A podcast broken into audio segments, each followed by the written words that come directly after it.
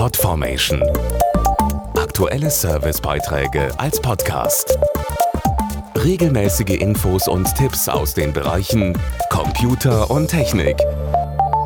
Sie sind die absoluten Liebhaberstücke unter den Autos. Oldtimer. Die mindestens 30 Jahre alten Fahrzeuge sind meist ein Blickfang und als Sammlerstücke oft heiß begehrt. Allein in Deutschland tragen mehr als eine halbe Million das H für Oldtimer auf dem Nummernschild. Jetzt feiert ein ganz besonderer Autoklassiker runden Geburtstag, der Geschichte geschrieben hat und den Sie garantiert auch kennen.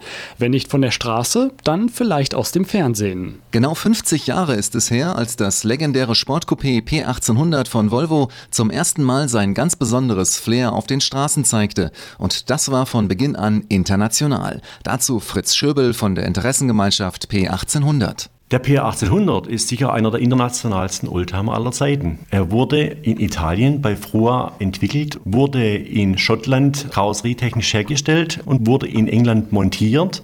Am meisten verkauft wurde er in Amerika und vorgestellt wurde er auf dem Automobilsalon 1960 in Belgien. Und kurz nach seiner Weltpremiere wurde der zweisitzige Sportwagen auch schon weltberühmt durchs Fernsehen.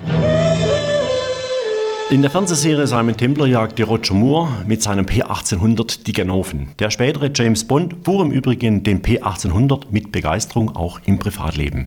So wie viele andere auch, denn bis 1972 verkaufte Volvo insgesamt 39.414 Exemplare. Dazu kamen noch über 8000 Einheiten des nicht weniger berühmten P1800 ES, landläufig bekannt unter dem Namen Schneewittchen-Sarg. Auch diese Namen sind untrennbar mit dem P1800 verbunden, ein schwedischer Designer und ein amerikanischer Lehrer. Der Designer Pele Petersen hatte die geniale Linienführung des P1800 entworfen und Alf Gordon, ein amerikanischer Lehrer, hat bis heute mit seinem 1966er P1800 über 4,5 Millionen Kilometer zurückgelegt. Und das wohlgemerkt mit dem ersten Motor, der bis heute in diesem Fahrzeug verbaut ist.